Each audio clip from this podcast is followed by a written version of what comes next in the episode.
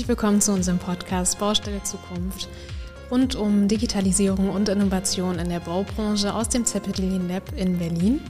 Heute sprechen wir zum Thema Nachhaltigkeit. Wie wird die Baubranche zukunftsfähig? Ich bin Sandra May, Produktmanagerin im Z-Lab.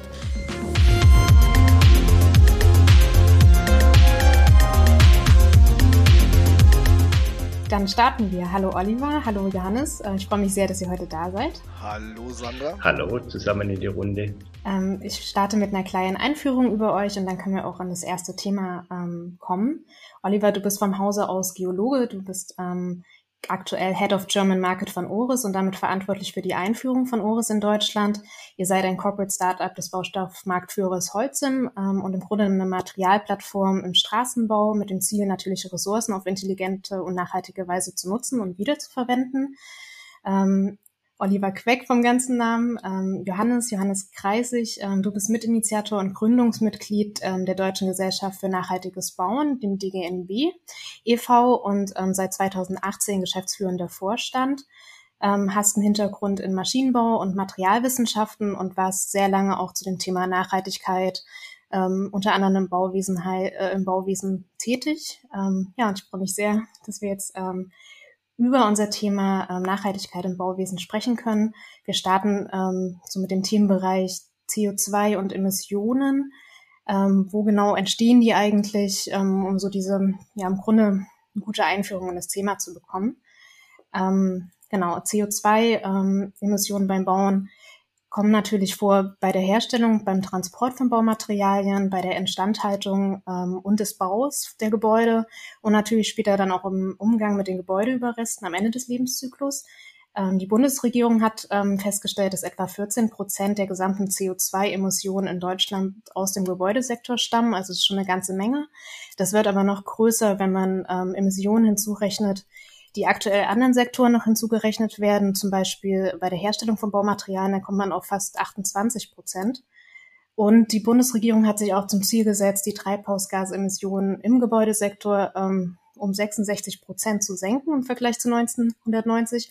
Also sehr, sehr viele äh, oder sehr große Ziele. Ähm, und Johannes, da würde ich dich fragen, äh, wie glaubst du, wie ist denn da der Bausektor aktuell aufgestellt? Ähm, sind wir da, sind wir da schon weit genug ähm, oder müssen wir da noch ran? Naja, technologisch sind wir gut aufgestellt. Im Grunde genommen wissen wir, was wir tun müssen. Wir sind nur zu langsam. Und die 66 Prozent äh, Reduktion bis äh, oder bezogen auf 1990, das ist ja, glaube ich, bis zum Jahr 2030. Ähm, das heißt, dort bleibt es nicht stehen. Wir müssen darüber ausschauen auch, ähm, dass die Zielmarke ist, die Null. Was genau müssen wir da tun, deiner Meinung nach? Ja, das heißt, wir müssen einfach äh, mehr Fahrt aufnehmen, schneller werden in der Reduktion und, ähm, und diese unterschiedlichen Ansatzpunkte, die, die wir hier ähm, angehen können, ähm, eben auch parallel angehen. Man kann nicht warten, bis das eine gemacht ist, dass man dann den nächsten äh, reinläuft. Ich glaube, der, der, der spannende Punkt ist, dass die, die Betrachtung der Bundesregierung im, im Klimaschutzplan, äh, die sektorale Betrachtung, ähm, ja nicht die Gesamtzusammenhänge, wie du richtig gesagt hast, zeigt. Äh, wir haben eben den Energiesektor. Alles, was wir an Strom ziehen, kommt aus dem, das größte Teil kommt aus dem Energiesektor.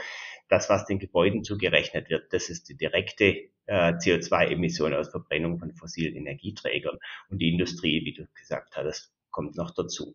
Und, ähm, und wenn wir es nicht sektorübergreifend vernetzt optimieren, äh, werden wir irgendwo Teiloptimum finden nur und, und, und nicht so richtig gut ins Ziel kommen. Ich würde vielleicht gerne noch, noch dazu noch was ergänzen. Gerne, Oliver. Ja, ich, ich was, was natürlich in dem Bereich auch ganz spannend ist, weil wir haben uns auch ähm, ja, viel mit den Themen äh, ähm, auch rezyklierte Gesteinskörnung im Beton und so weiter beschäftigt. Es ist ja gar nicht mal nur die deutschlandweite Ebene, sondern es fängt ja schon in Europa an, wenn wir über die ganzen harmonisierten Normen reden und so weiter, wie lange es dauert, da wirklich auch Veränderungen durchzuführen, wo eigentlich von der Industrie aus schon der Push kommt, wir müssen uns jetzt hier echt bewegen und wir haben hier Ideen und dann dauert das halt mal geführt teilweise fünf Jahre, um einen Satz in, einer, in, einer, in einem Regelwerk oder in der Norm zu ändern. Das kommt ja im Prinzip on top noch zu dem, was wir eigentlich schon, was uns in Deutschland teilweise schon behindert. Und äh, da, da muss es auch auf der Ebene deutlich schneller werden. Ähm, Johannes, was sind denn ähm, eurer Meinung nach Handlungsfelder oder Maßnahmen ähm, im Bauwesen, die diese Emissionen tatsächlich drastisch senken könnten oder können? Also wir müssen die äh, Geschwindigkeit der Sanierung im Gebäudebestand natürlich deutlich erhöhen. Das wird dann immer gesagt äh, und dann reden wir als nächstes über die Regulierung von Neubau also das Gebäudeenergiegesetz. Das hängt aber eigentlich nur indirekt mit zusammen. Klar, jedes Gebäude neu gebaut wird auch Bestand, ähm, aber ähm, der Bestand ist im Grunde genommen an der Stelle nicht reguliert.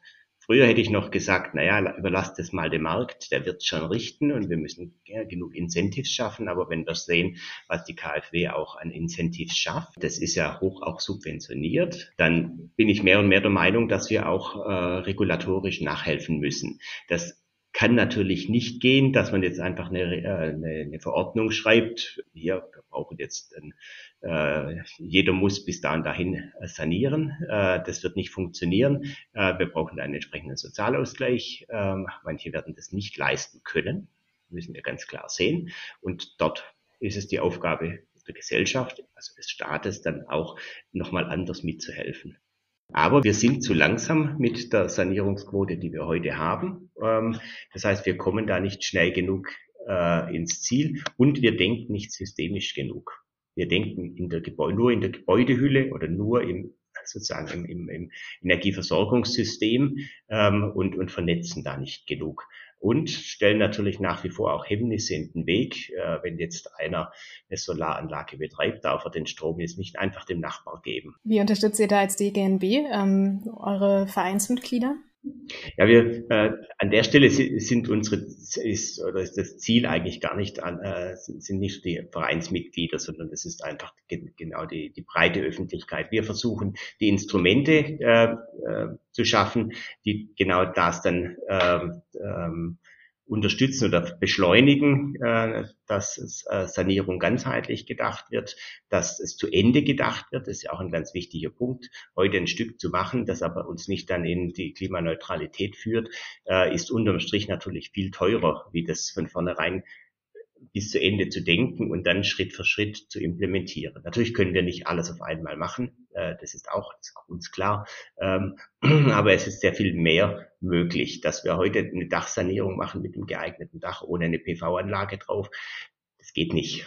Das kann man einfach, eigentlich kann man das nicht mehr verantworten. Äh, und wir, wir wissen, was getan werden muss, und wir machen es trotzdem vielfach nicht. Und äh, ich denke, das ist der erste Schritt, den wir abstellen müssen. Apropos Regulatorik, vielleicht noch ein interessanter Punkt. Ähm, das wird schon kommen. Das hat sich jetzt so angehört, als, als ob da nichts ähm, unterwegs ist. Das wird aus Europa kommen. Und wir kennen das in einzelnen Ländern schon, dass Gebäude mit einem bestimmten äh, ähm, Energieperformance-Zertifikaten, EPC, ähm, schlechter als einer bestimmten Klasse dann nicht mehr vermietet werden dürfen. Das ist ein wirtschaftlicher Totalschaden, so ein Gebäude für einen Investor. Da muss man sich klar machen. Das heißt, das ist ein enormer Druck und das wird auch in Deutschland kommen. Es trifft nicht Lieschen Müller im selbstbewohnten Einfamilienhaus im ersten Schritt, aber Lieschen Müller trifft natürlich der, der, der Energiepreis. Entschuldigung, das, dann meinen Sie, kurze, kurze Rückfrage dazu, dann meinen Sie im Prinzip, für Lieschen Müller wäre dann eigentlich diese, sag ich mal, Sozialverträglichkeit zu schaffen. Also, dass wenn da eben ähm, die Notwendigkeit ist, zu handeln und, und da eben zu sanieren, dass dann im Prinzip da auch eine Unterstützung stattfindet von staatlicher Seite für die, die es sich nicht leisten genau. können.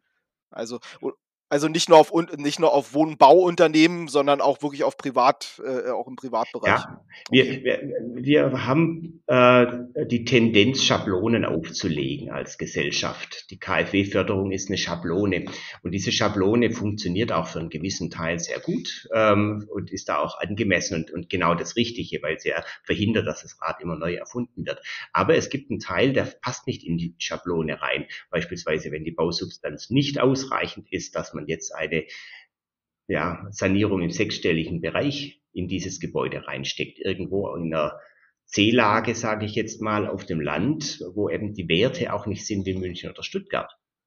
Und da tut sich jede Bank schwer, das zu, äh, äh, zu finanzieren. Aber trotzdem entsteht dort genauso das CO2 wie in München und Stuttgart. Und, und da müssen wir ran. Da sind gewaltige Potenziale, vielleicht sogar mit weniger Geld pro Tonne CO2 äh, Einsparung zu erzeugen, auch wenn es sozusagen de, den Wert des Gebäudes nicht in gleichem Maße äh, äh, nach oben bringt wie in einem, in einem Ballungsraum. Und natürlich sind die Banken logischerweise daran interessiert, dort zu finanzieren, wo sozusagen die Wertentwicklung positiver ist und sie eine höhere Sicherheit haben. Und da muss der Staat mit rein. Wo entstehen denn die Emissionen ähm, im, im Gebäudelebenszyklus eigentlich, also die größte, der größte Anteil der Emissionen? Ähm, und auch wenn wir uns die Baumaterialien anschauen, welche sind da diejenigen, die im Grunde die höchsten ähm, ja, Emissionen ausstoßen? Im Bestand äh, sind, ist es ganz klar der Betrieb äh, der Gebäude. Ähm, weil gebaut ist es ja schon äh, und die Sanierung selber verursacht relativ wenig äh, CO2-Emissionen verglichen zu einem Neubau. Wir müssen, wenn wir mal ein paar Kennzahlen uns äh, hernehmen, äh, davon ausgehen, dass wir zwischen ja, 450 oder, oder zwischen 400 und 500 Kilogramm CO2 pro Quadratmeter Bruttogeschossfläche äh, CO2 emittieren durch das Bauen und ähm, sozusagen in die, im, Lebenszyklus ohne das Betreiben. Das ist eine ganze Menge. Da kann ich ganz schön lang betreiben, um sozusagen das aufzuwägen. Und wenn ich ein, äh, ein energetisch gutes Gebäude habe, äh, im Effizienzhaus 40 Standard, dann ist das schon der überwiegende Anteil der CO2-Emissionen, der aus dem Bauen, also der Baustoffproduktion, dem Unterhalten des Bauwerks und dem End of Life zusammenkommt. Da ist der Betrieb, der reine Betrieb äh, aus Wärme und Strom im ähm, schon sozusagen bei 50 Jahren Betriebszeit kumuliert schon äh, äh, weniger wichtig, also unter 50 Prozent. Das heißt, ohne dass wir ans Bauen selber rangehen, für den Neu Neubausektor, werden wir unsere Ziele auch nicht richtig erreichen können. Ähm, das heißt, es ist ein ganz elementares Thema und da gibt es ja verschiedene Maßnahmen, die wir dringend, dringend angehen müssen. Äh, wir haben das bei DGNB in sogenannte Handlungsfelder äh, gepackt, äh, die für den Neubau dort ähm, sozusagen adressiert werden können oder müssen. Neben dem sozusagen an welcher Stelle wir mit welcher Ausrichtung und in welchem Kontext also städtebaulich bauen, sind es die Bereiche, dass wir ähm, zum einen die, die Mengen, die eingesetzten Materialmengen reduzieren also im Prinzip gleichen Nutzen mit weniger Masse erzeugen. Das ist ein ganz, ganz entscheidender Punkt. Und wir können in die Vergangenheit schauen. Wir haben faszinierende Beispiele äh, ja, ich sage jetzt mal aus der Zeit vor dem Ersten Weltkrieg oder auch zwischen den Kriegen, äh, wo mit relativ wenig Material hochwertig tolle Sachen gebaut wurden. Das sind E-Träger plötzlich aus Beton gemacht. Da kann ich mit weniger als der Hälfte Material ähm, der, die gleichen statischen äh, Dinge plötzlich machen wie mit der äh, vollbetonierten Decke und, und so weiter. Also da gibt's eine ganze Menge Dinge, die, die man da sich in der Vergangenheit abschauen kann, die aber natürlich auch jetzt im modernen Bauen dann transferieren oder transponieren kann und, äh, und in, in, in, zum Beispiel in der Vorfertigung einsetzen kann. Warum sind, äh, warum müssen, bleiben wir bei den Betondecken, warum müssen die massiv sein? Äh, statisch gesehen ist es eigentlich überhaupt nicht notwendig. Äh, es können genauso Hohldecken sein. Ähm, und da gibt's Verfahren, wird oft heute nicht gemacht, weil halt das Beton doch noch zu billig ist ähm, und es günstiger ist, äh, dann die Masse einzusetzen. Und das wird sich ändern. Und das ist nur das eine, aber das andere ist natürlich genauso, dass wir CO2-arme Materialien einsetzen werden in Zukunft. Wir müssen das nicht nur, wir werden das tun. Und das ist das sind nicht nur die nachwachsenden Rohstoffe, also das ist nicht nur das Holz, was hier Vorteile hat und nachher das sind Hybridbauweisen. Das ist aber auch, dass ich natürlich auch äh, Betonrezepturen äh, CO2 reduzieren kann. Und ich glaube, der Oliver weiß da an der Stelle viel, viel mehr noch, äh, wie ich, was da alles möglich ist und, und was da jetzt auch Stück für Stück äh, am Markt angeboten wird. Super spannend. Vielleicht ganz kurz, genau. Da gibt es natürlich erhebliche ähm, ähm, Themen an der Stelle, wenn ich schon allein im Bereich Zement denke, mit einem klassischen CEM 1 zu arbeiten, mit irgendwo 600, 700 Kilogramm CO2-Fußabdruck, wohingegen ich mit einem CEM 2 oder CEM 3 halt den CO2-Fußabdruck einfach, einfach halbiere, ohne dass ich qualitativ einen schlechteren Beton habe.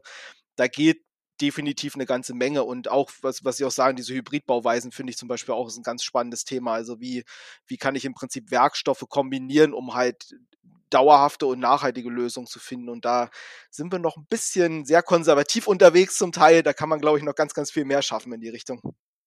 Oliver, mit Oris beschäftigt ihr euch ja mit äh, darum, den Fußabdruck, den CO2-Fußabdruck im Straßenbau zu minimieren. Ähm, kannst du uns ein bisschen in euer Tool einführen? Wie genau ähm, macht ihr das? Welche Funktionen bietet ihr und was, was sind eure Zielgruppen?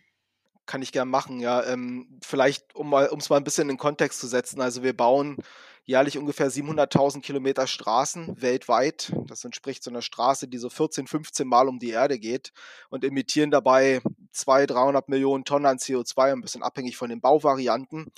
Und hier ähm, um nur alleine, wenn man den CO2-Fußabdruck durch eine effizientere Bauweise um, um äh, 10% senken würde, würde das ungefähr den CO2-Fußabdruck von so einem Land wie, wie, Estland, wie Estland ausmachen. Also mal den jährlichen CO2-Fußabdruck. Und was, was wir uns im Prinzip angenommen haben, ist, ist eigentlich das Thema, wie kann ich Material schon viel früher in die Planung mit einbringen. Also wir haben so unsere standardmäßigen Aufbauten für Straßen, die sind relativ identisch, äh, abhängig von den Bauklassen ähm, ist die Autobahn eben in der Regel so oder so aufgebaut und wir haben gesagt, es ist auch aber ganz entscheidend auch zu wissen, welche Materialien mit welchen Qualitäten sind vor Ort verfügbar wo liegen die positioniert zu, dieser, äh, zu diesem Bauprojekt.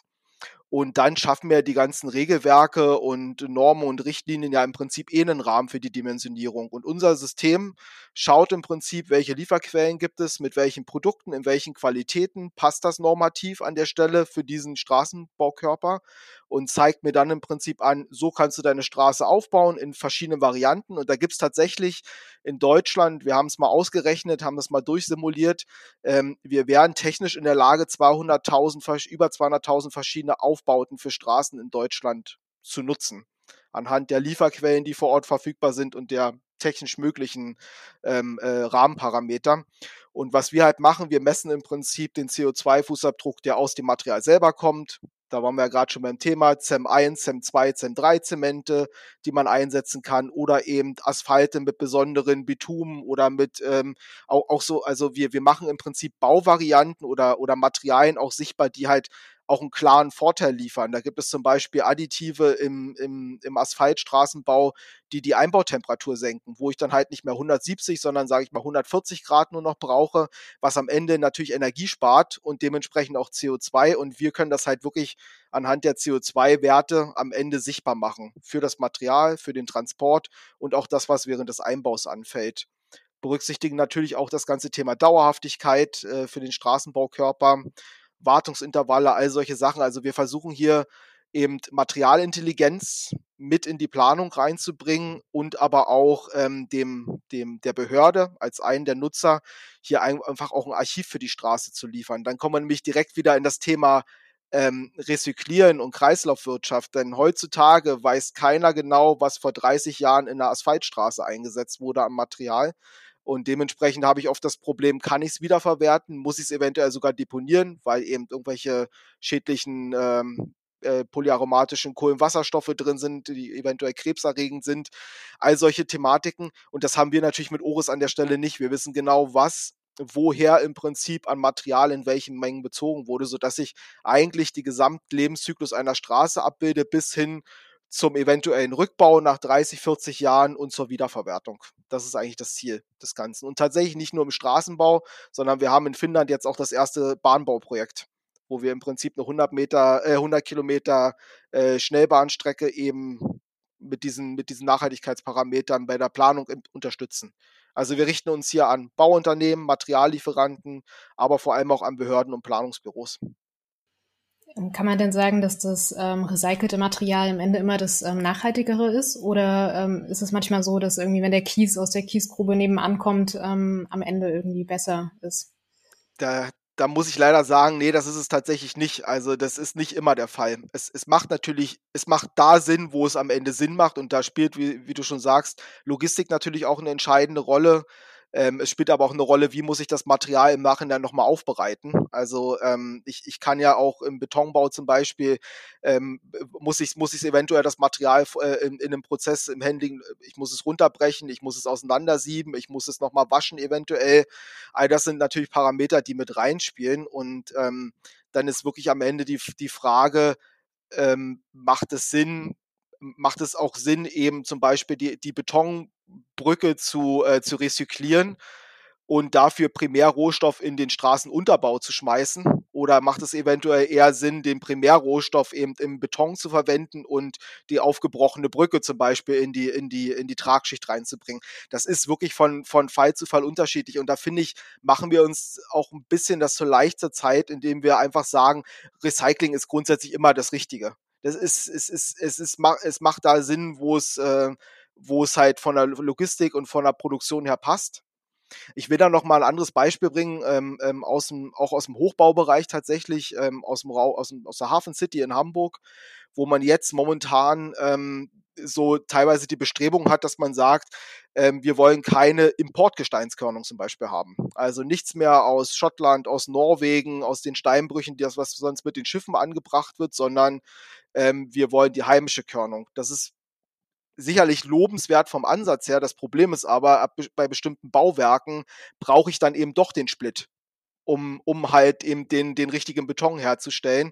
Und ähm, dann ist halt am Ende die Frage, macht das Sinn, diese Importgesteinskörnung zum Beispiel wegzulassen und dafür aber dann über den LKW über 200 Kilometer die Gesteinskörnung aus dem Harz nach Hamburg zu bringen also es, man muss, man muss das, glaube ich, immer aus ganz verschiedenen Blickpunkten betrachten. Und äh, ähm, in dem Fall ist es dann halt oft so, dass man sich fragt, ja, das sind dann halt 100 LKWs mehr meinetwegen auf der Straße, die jetzt in, in, aus dem Harz hochfahren.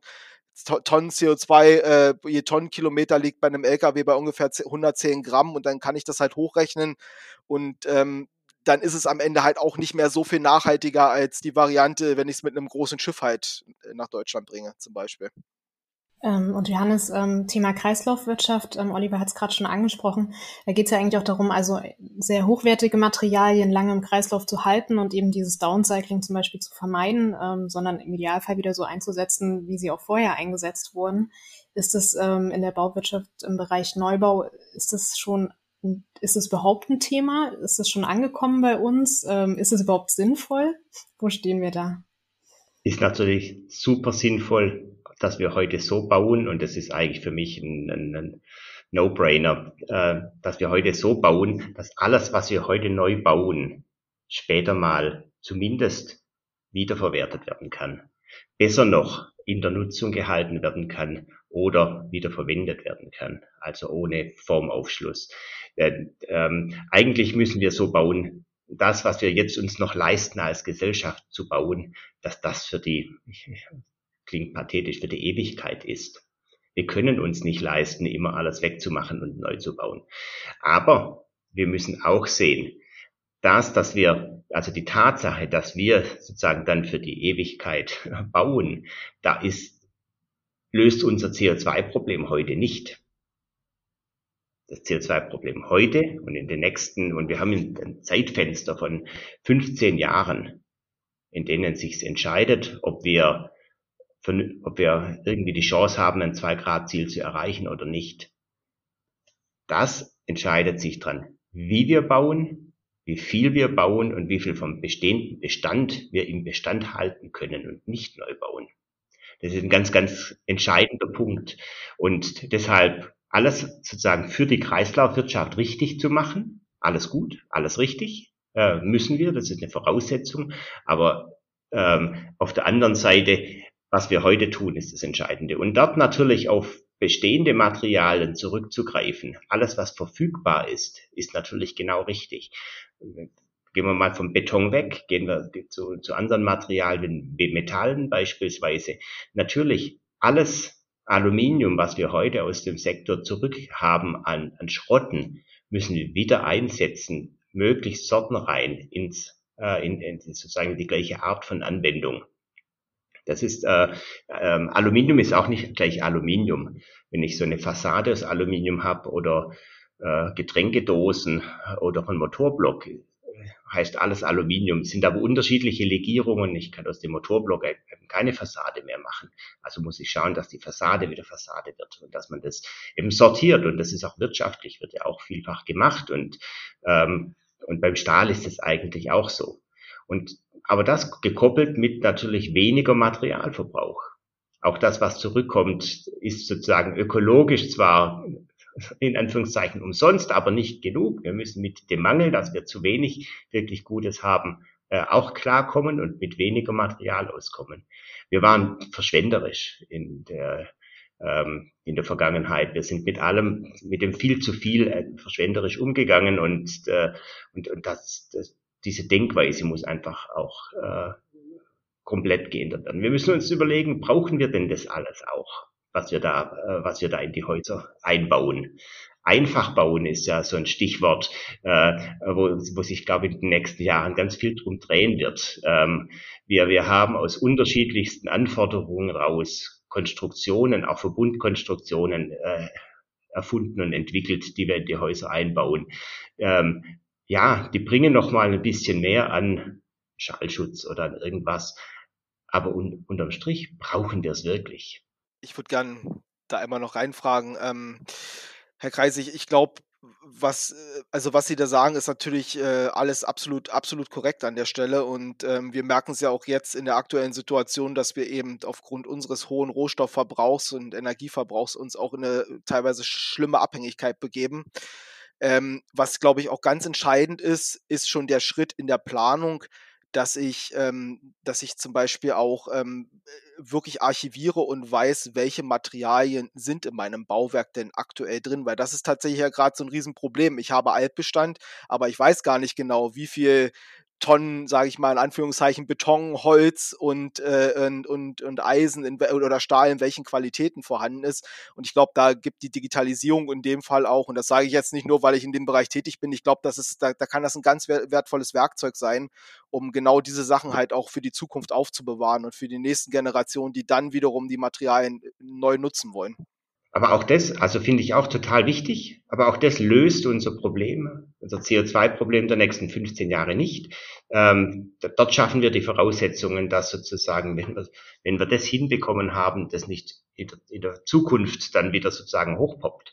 Ähm, was wir, was wir wirklich machen müssen, wir müssen, wir, müssen uns an die Nase fassen und überlegen, brauchen wir das alles? Die Art, wie wir auch bauen, dass man beispielsweise auch keine Leitung sehen kann in einem Gebäude, das muss alles verdeckt sein, muss alles schön sein, architektonisch, was auch immer das ist, ähm, ist, äh, ist mit natürlich ein Grund, ähm, dass man A, einen großen Aufwand betreibt, B, Verbundkonstruktionen entwickelt hat, und C am Schluss nicht mehr weiß, was wo ist.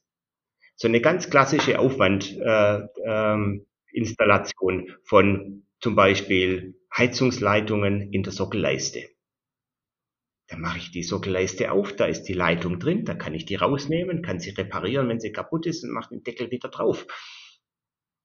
Das funktioniert alles viel, viel besser, wie wenn das irgendwo durch die Wand durchgefräst ist, am besten noch hinten, hinten unterm Wärmedämmverbundsystem verlegt, haben Sie einen Schaden und dann? Dann fängt der Mist an und dann kommen wir irgendwann zu den Situationen, wo man sagt, ja, eigentlich ist es hier ein Totalschaden. Und, und das dürfen wir eigentlich im Neubau heute gar nicht mehr so denken. Da müssen wir eine ganz andere Muster ran denken. Reparatur war gerade auch noch ein Stichwort, äh, Repar Reparierbarkeit. Schauen Sie sich mal ein Element an wie ein Fenster so ein Fensterelement, da hat's Dichtungen drin, da hat's Beschläge, da, den, den Griff zum Auf- und Zumachen, da hat's natürlich die Scheiben drin, äh, den, ähm, ähm, den Rahmen, der meistens auch noch aus verschiedenen Materialien besteht. Und alle sind auf unterschiedliche Nutzungsdauern ausgelegt. So eine Isolierglasscheibe ist ja auf keine 50 Jahre ausgelegt. Die fun funktioniert keine 50 Jahre. Aber wenn, wenn ich den Rahmen äh, oder äh, die Konstruktion auf 50 Jahre auslege, dann muss ich doch vorsehen, dass ich diese Scheiben irgendwann mal austauschen kann. Ist aber in der Regel ja gar nicht gemacht, geschweige denn die Beschläge. Dann muss ich eine Verfügbarkeit der Beschläge sicherstellen, dass in 30 Jahren auch diese Beschläge nochmal da sind, um es zu reparieren. Da denkt überhaupt niemand weiter und ich glaube, da ist auch der Gesetzgeber gefragt, hier dafür zu sorgen. Es gibt ja erste Initiativen in Brüssel, die genau dafür sorgen sollen, dass man hier langfristig äh, einfach diese Dinge A in der Konstruktion mit betrachtet und B in der Verfügbarkeit der Teile nachher auch äh, sicherstellt. Die Automobilhersteller sind da vielleicht nicht über die so eine lange Zeit, aber sind da noch schon weiter. Dann gibt es auch Regulierung.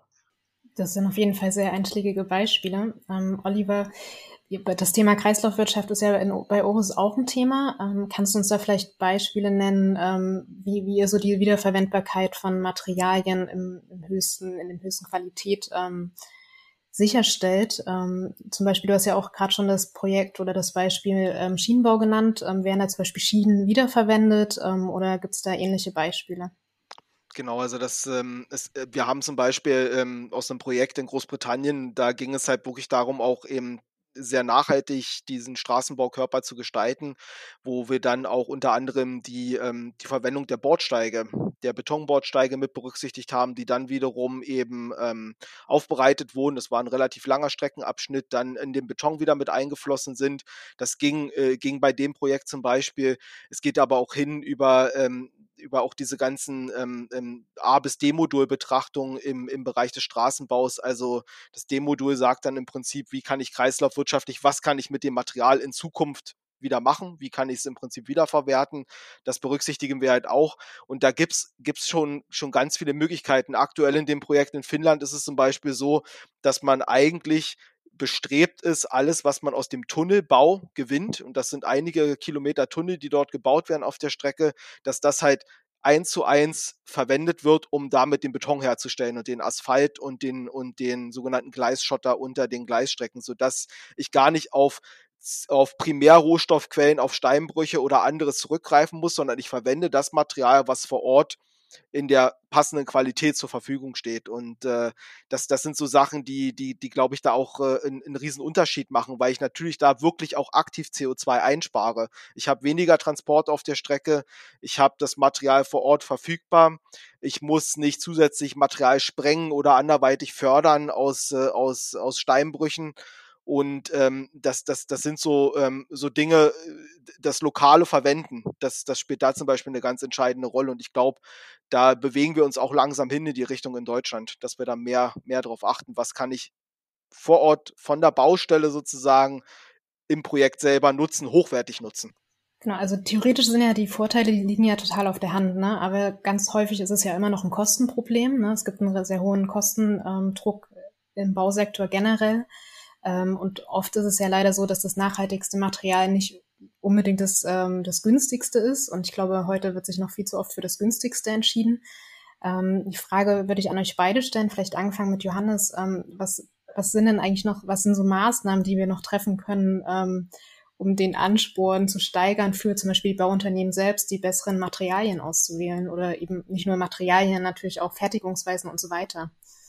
Ich, ich glaube, ähm, die Art und Weise, wie wir geplant, ausgeschrieben und gebaut haben in der Vergangenheit, ähm, wird sich fundamental ändern, weil sie nicht dazu führt, dass ähm, eben neben dem Preis auch eine andere Optimierungsgröße dann sinnvoll mit reinkommt.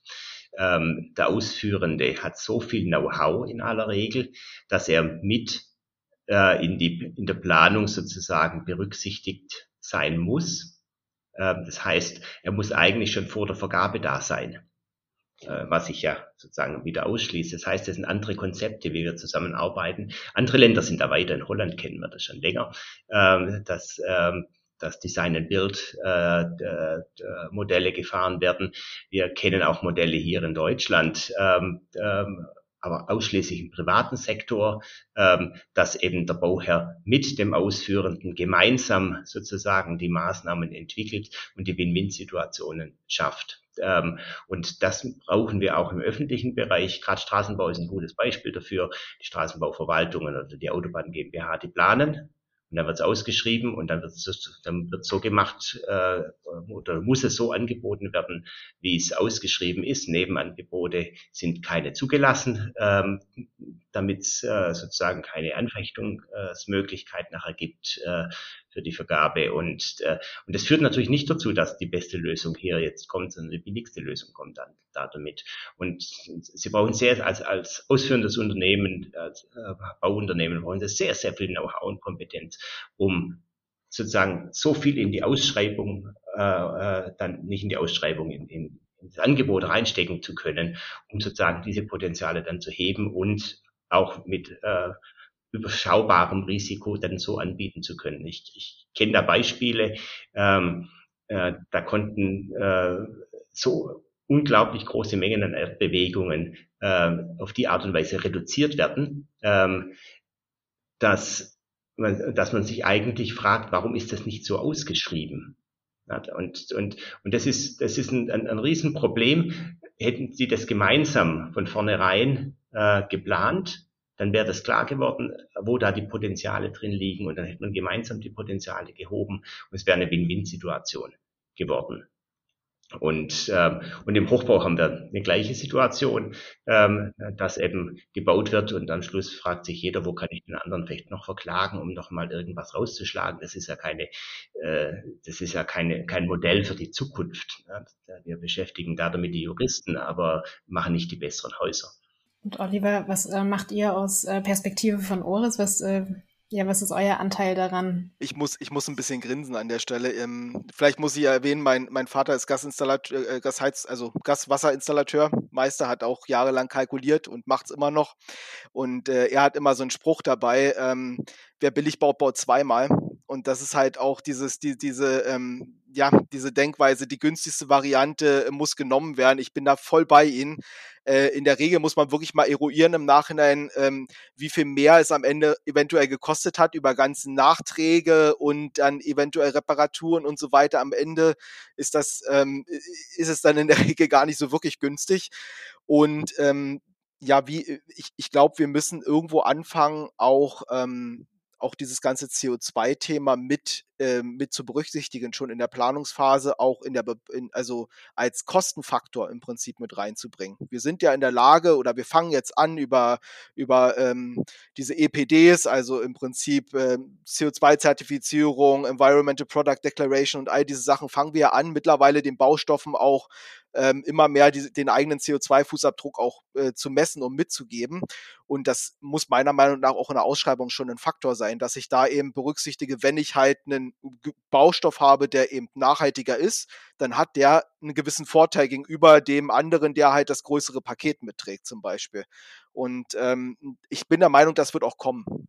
Das wird kommen und ich glaube, dass wir in bestimmten Bereichen da schon gut auf dem Weg sind. Ähm, wenn wir jetzt anschauen in der äh, KfW-Förderung, also nach dem BEG, äh, Bundesförderung effiziente Gebäude, dort werden heute im Neubau noch Gebäude, äh, nur noch Gebäude gefördert mit der Nachhaltigkeitsklasse, also die das Qualitätssiegel nachhaltiges Gebäude QNG äh, mitbringen.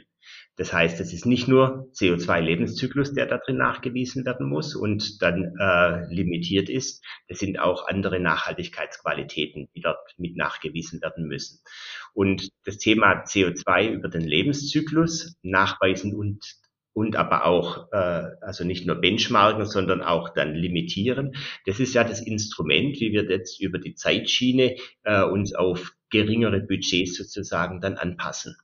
Da sind wir heute bei einem, äh, in Anführungszeichen, Budget von ähm, 28 Kilogramm pro Quadratmeter Jahr äh, umgerechnet. Äh, für, in der Plus-Klasse und 20 Kilogramm in der Premium-Klasse, einschließlich aber des Nutzerstroms. Äh, der, der gehört da noch mit rein, muss man aufpassen. Ähm, und das wird einfach runtergehen über die Zeit. Das ist in der Förderung, das heißt im freiwilligen Bereich. Und dort wird im Moment geübt, äh, was die äh, was sozusagen die Datenbanken hergeben, was die Tools taugen, ob die Leute damit klarkommen. Ähm, und ich behaupte, 2025 werden wir in der dann in der Überarbeitung vom Gebäudeenergiegesetz genau diese Anforderungen in der Regulatorik sehen. Ähm, es ist dann in der sozusagen in der Förderung geübt und wird dann eine Voraussetzung für eine Baugenehmigung sein, dass man hier bestimmte Werte einhält. Also nicht mehr rein Werte auf den Verbrauch äh, äh, der Energie, äh, wie wir das äh, in der Vergangenheit hatten im Betrieb, sondern wirklich lebenszyklusbezogen CO2-Emissionen ähm, und Primärenergieverbräuche. Und äh, ich denke, das ist vom, vom Muster her und von, von der Betrachtungsweise, die systemische Betrachtung genau richtig, weil sie gibt nicht vor, ich muss jetzt mit dem Material X oder Y bauen oder ich muss genau so und so äh, den Baukörper ausrichten, sondern es lässt die Freiheit, äh, das zu bauen, was das Bedürfnis entsprechend ist, gibt aber den Rahmen. Vielleicht, da würde ich gerne einmal einspringen, weil das ähm, dieses ganze Momentan haben wir noch ein Problem, wenn es um das ganze Thema CO2 geht, und das ist ja eigentlich auch schon das, das Messverfahren an sich. Was ist jetzt eigentlich das Richtige? Also ähm, es gibt momentan geführt irgendwie 14, 15, vielleicht sogar mehr verschiedene Varianten, wie ich CO2 bestimmen kann, Bruttowerte und Nettowerte und so weiter und so fort. Ich, äh, da wäre ein großer Wunsch von mir, wenn man vielleicht auch von der öffentlichen Seite, also auch von der staatlichen Seite vielleicht wirklich auch mal einen vergleichbaren Rahmen schafft im Prinzip. Also dass man eben nicht Äpfel mit Birnen vergleicht, sondern wirklich den Apfel mit dem Apfel vergleicht. Das, das glaube ich, hängt noch. Ah, der ist geschaffen. Also wenn man das anschaut, äh, wie das im, äh, in den äh, Systemgrenzen und Rechenvorschriften für das QNG, das Qualitätssiegel nachhaltiges Gebäude, definiert ist, dann haben wir hier einen verbindlichen Rahmen, der sich entsprechend auf die, ähm, äh, auf die Datenquellen bezieht. Also in Deutschland die sogenannte Ökobaudat, die vom, beim Ministerium gehostet ist. Das heißt, dort sind die qualitätsgesicherten Daten, die verwendet werden können, ähm, von, vom Systemrahmen, was sozusagen mit reinkommt in die Berechnung und was nicht mit reinkommt, äh, wie Zurechnungen gemacht werden, also Allokationen gemacht werden. Das sind natürlich entscheidend für das Ergebnis und das ist fixiert. Das ist ganz wichtig so. Und der Punkt, wo heute noch nicht zu Ende sozusagen äh, festgelegt ist, äh, wo man ein bisschen auch noch am Kämpfen ist, ist die Frage, wie kommen zusätzliche Daten, also von deinen besseren Beton, mit der besseren Rezeptur, mit dem halben Carbon Footprint auf den Kubikmeter. Wie kommt dieser Datensatz in die Ökobaudat mit rein, damit der Bauherr, der genau diesen Beton kauft, dann auch in der Rechnung, also nicht nur in der Rechnung, sondern davon auch profitiert und das honoriert bekommt. Und ich glaube, das ist der entscheidende Punkt uns. Äh, dann schließt sich der Kreis und wir haben das Ganze auch konform zu den europäischen Normen. Da gibt es ja das Regelwerk äh, dann ähm, sozusagen am Start. Nur, eins müssen wir uns auch klar machen. Der Markt kann es heute noch nicht. Das heißt, es sind viel zu wenig Experten, die das heute jetzt ähm, sozusagen umsetzen können. Das wird ein ganz, ganz großes Ding werden. Wir haben ganz viele Energieberater, die das eigentlich könnten, aber noch nicht gelernt haben. Das heißt, da müssen wir Schulungsangebote reinbringen. Die, die können das ja, das sind ja alles schlaue Leute, aber die müssen natürlich sozusagen diese Rechenvorschriften dann vollends lernen, das richtige Tool dazu verwenden, wo die Daten dann entsprechend drin sind. Und diese Übphase sozusagen, die, äh, die brauchen wir jetzt und müssen möglichst schnell ins Doing kommen, weil das Schöne dabei ist, mit dem Doing führt es ja auch immer dazu, dass an jedem einzelnen Gebäude nach, einem, nach einer Optimierung, einer Verbesserung gesucht wird. Und das sind dann Schluss dann weniger CO2-Emissionen. Und gibt es denn noch Dinge, die wir aus ähm, anderen Märkten lernen können? Also es sind ja schon verschiedene Länderbeispiele gefallen. Wir hatten Niederlande, UK, äh, Finnland, die dann vielleicht teilweise ein bisschen weiter sind als Deutschland. Ähm, Oliver, ist das auch dein Eindruck oder glaubst du, Deutschland ist eigentlich schon ganz gut aufgestellt? Also ich, ich habe relativ lange in, in Norwegen gearbeitet. Die haben natürlich ähm, dann ein ganz, eine ganz andere Grundlage, was auch schon die Energie allein angeht, durch die Wasserkraft natürlich. Da ist halt auch wahrscheinlich auch viel deshalb ein ziemlich starker Fokus schon vorher auf dem Thema gewesen, weil man per se schon relativ grün war. Da ging es auch viel um Elektromobilität und so weiter. Da sind die uns, die Kollegen uns da drüben schon zum Teil ein Stück voraus, aber man kann halt auch das nicht so, man kann nicht einen 5 Millionen Volk im Prinzip mit einem 82 Millionen Volk vergleichen. Also hier sind natürlich bei uns nochmal viel mehr Baumasse da und viel mehr Komplexität mit drin, die es da eben einfach nicht gibt. Also von daher, ich, ich würde sagen, wir sind ein Tanker, ein schwerer Tanker, der sich in den Weg gesetzt hat äh, auf, auf, oder auf dem Weg begeben hat und der ist jetzt auf Fahrt und das ist gut, dass er das macht. Der ist noch nicht am Ziel angekommen, aber der bewegt sich jetzt in die richtige Richtung. So würde ich es mal sehen. Das ist auf jeden Fall ein positives Bild. Ja, ich, ich denke auch, wir haben bestimmte Dinge, die wir gut auf dem Weg haben. Also gerade die, ich sag mal, die, äh, die Fassung der Regeln, äh, die Dateninfrastruktur, also die, die, die Ökobaudat und dass die Industrie einen Weg hat, dass da auch Daten dann reinkommen ähm, ähm, und, und sozusagen dieses ähm, Nachschubsystem von, von Information äh, in so ein System rein, äh, das funktioniert gut in Deutschland, besser wie in den meisten Ländern, ähm, wo wir äh, starke Beharrungskräfte noch haben im alten System, ist natürlich auf Seiten des Lobbyismus. Da brauchen wir uns nichts vormachen. Das ist ein ganz, ganz großes Problem in Deutschland, dass doch dieses ähm, äh, das Verteidigen von Pfründen ähm, egal ob das jetzt Subventionen im fossilen Energiebereich sind oder, oder, also da könnte ich jetzt viele Dinge aufzählen. Ähm, das ist sehr stark ausgeprägt in Deutschland, stärker wie in kleineren Ländern.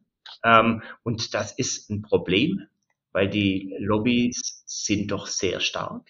Ähm, das muss man, das muss man zur Kenntnis nehmen ähm, und auch eben dann versuchen, die einzubinden. Und das macht uns wiederum langsam. Das ist so, ähm, das ist das Schwierige an dieser Stelle. Und dazu hin, wir müssen schneller und mehr qualifizieren. Mehr, mehr Experten qualifizieren. Das, es kann auch überhaupt nicht sein, dass wir heute noch Ingenieure und Architekten ausbilden für den Bereich, die das Thema Nachhaltigkeit in der Universität nicht gelernt haben. Das kann nicht sein. Das ist doch Wahnsinn. Ja, das stimmt. Entschuldigung, da bin ich jetzt mal ganz ketzerisch an der Stelle, weil ähm, äh, das, das liegt tatsächlich ja ganz stark auch am, an diesem Elfenbeinturm Wissenschaft an der Stelle. Ne? Da, da sitzen dann schon die Leute, die, ähm, die, die halt, da sitzt, da fängt es ja im Prinzip schon, schon an mit dem sehr konservativen Denken. Wenn ich dann eben einen Professor habe, der sich mit dem Thema nicht beschäftigt, dann wird er dementsprechend auch das den Studenten gar nicht wirklich weitergeben. Und ähm, äh, das, das, äh, das, das, also ich würde das nicht, nicht mal in Richtung der Studenten schieben, sondern das ist tatsächlich wirklich auch dann in der, in der Bildung ein Problem. Und das fängt nicht in der Universität nur an das geht ja davor schon los, die, das Bewusstsein zu schaffen für die Nachhaltigkeit. Und es äh, ist, ist ja auch ein Thema, was durchaus in den Schulen immer mehr jetzt so langsam auch kommt, aber, aber was noch deutlich mehr werden muss, bin ich der Meinung. Ganz klar, das hängt im Curriculum.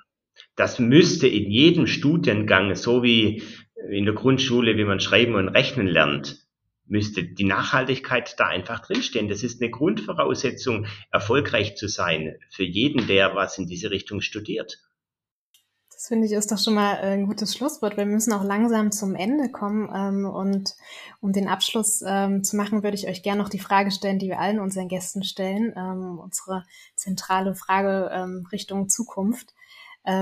Wie genau stellt ihr euch die Baustelle im Jahr 2040 vor? in der zum Beispiel dieses nachhaltige, ähm, ja, diese Nachhaltigkeit besser verankert ist. Ähm, Oliver, ich fange mal mit dir an.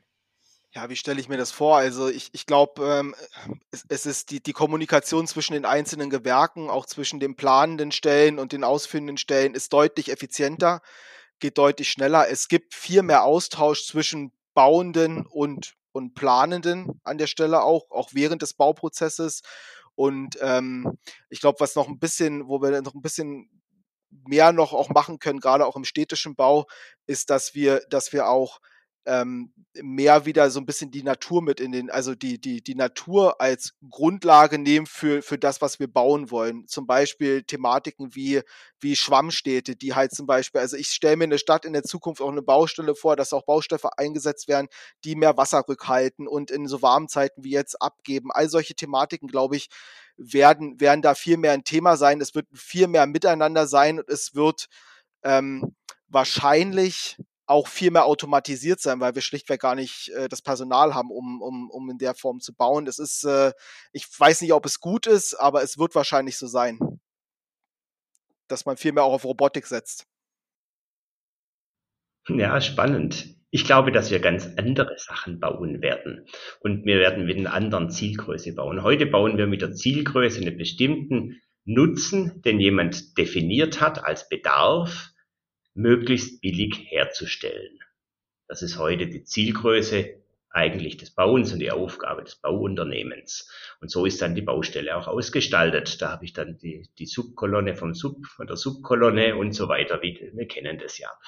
Ähm, in Zukunft wird eine andere Zielgröße da drin sein, weil wir werden uns nicht fragen, wie viel Bauen können wir uns finanziell leisten, sondern wir werden fragen, wie viel Bauen können wir uns, wie viel können wir denn aus sich des CO2-Budgets noch bauen.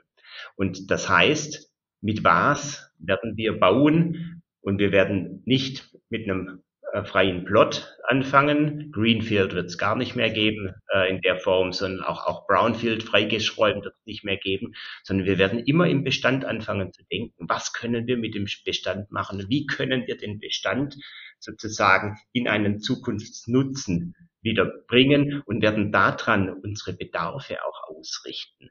Und das wird die Baustelle der Zukunft nachher definieren. Ähm, ähm, das, dieses hier ist freies Feld und wir bauen da was drauf, äh, so wie mit Lego-Bausteinen oder so. Äh, das war gestern. In Zukunft werden wir eigentlich umbauen und ähm, gleichzeitig Bedarfe äh, äh, entsprechend anpassen. Dass das auch zum Teil automatisierter passieren wird, da bin ich genau auf der, auf der Linie. Es gibt jede Menge Tätigkeiten auf der Baustelle. Das ist auch ziemlich sinnlos, sowas manuell zu machen. Kann man wunderbar automatisieren äh, zum Nutzen von allen. Ja, vielen Dank für Glaub, diese ähm, sehr positiven Zukunftsvisionen, Oliver. Da, darf ich noch eine Frage stellen, ähm, Na Johannes? klar. Ähm, werden wir weiterhin ähm, diese, äh, also sage ich mal, diese Flucht in die Städte haben in Zukunft? Oder wird es sich wieder ein bisschen mehr, als das ist wirklich mal aus Interesse, wie, wie du das siehst, oder wird das mehr wieder in den ländlichen Raum auch rausgehen? Weil ich meine, wir haben eine sehr starke Konzentrierung jetzt mittlerweile im urbanen Raum. Ähm, bringt vielleicht die Digitalisierung da ein bisschen auch die Wende, dass man vielleicht wirklich auch die Möglichkeit hat, dass man nicht mehr gezwungen ist, in die städtischen Büros fahren zu müssen, sondern eben auch wieder aufs ländliche raus kann? Ich glaube, die Attraktivität der Städte, wenn wir es global betrachten, liegt ja nicht so sehr darin, dass, äh, dass dort eben der, ja, doch auch, dass der Arbeitsplatz dort drin ist. Ähm, die Wertschöpfung findet in immer stärkerem Maße in Städten statt, weltweit. Ähm, und das macht die Städte zu Magneten. Äh, und Wertschöpfung ist aber nicht nur Verdienst, sondern auch wieder äh, Konsummöglichkeit. Ähm, das muss nicht materiell, kann auch äh, im, im Bereich Dienstleistung äh, Konsum sein. Und, äh, und das macht die Attraktivität aus. Äh, und ich glaube, dass man die Attraktivität nicht in der Form steuern kann, äh, weil diese Form bekommt man nicht äh, in den, äh, in den äh, ländlichen Raum. Im ländlichen Raum hat man andere Vorteile. Und einer der Vorteile wird sein, dass wir ziemlich viel Bestände haben, die wir sozusagen CO2-arm sehr gut neuen Nutzungen zuführen können. Und das wird eine Attraktivität für den ländlichen Raum ergeben, äh, in, in einer Form, wie wir das heute gar nicht sehen und denken. Ich glaube persönlich nicht an dieses weiter, immer weiter verdichten, dass wir auf immer weniger Fläche immer noch dichter leben und, äh, und letztendlich aber auch Qualitäten äh, verlieren, also Lebensqualität verlieren. Äh, das kann ich auch mit, ich, ich sage jetzt immer mit Balkonpflanzen und also so begrünten Fassaden und so nicht kompensieren. Äh, die Heat Island-Effekte werden zunehmen in den Städten. Wir müssen natürlich die Städte umbauen, aber wir können sie nicht umbauen und gleichzeitig immer weiter verdichten. Also von dem her sehe ich schon ländlicher Raum teil, wird teilweise ein Revival erleben, sofern er verkehrstechnisch in einer gewissen Form zugänglich ist. Wenn wir dort sehr abgelegen sind, sehe ich schwarz. Wir werden dort Gebiete haben, die, die weiter verlieren.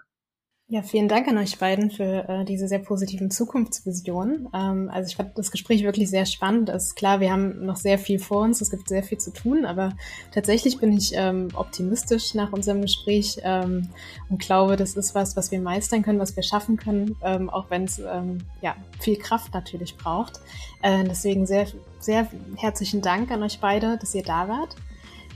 Und ähm, auch an unsere Gäste, vielen, äh, an unsere Zuhörerinnen, vielen Dank, ähm, dass ihr mit dabei wart heute. Falls ihr uns ähm, eure Meinungen, eure Eindrücke oder Fragen, ähm, Themenvorschläge senden wollt, könnt ihr das gerne tun per E-Mail an äh, podcast.z-lab.com oder hinterlasst die einfach in den Kommentaren auf den Plattformen, auf denen unser Podcast hochgeladen wird. Ähm, vielen Dank und ähm, ja, euch Johannes und Oliver noch einen schönen, schönen Tag. Ebenfalls. Ja. Danke dir. Sandra, Oliver, hat Spaß gemacht.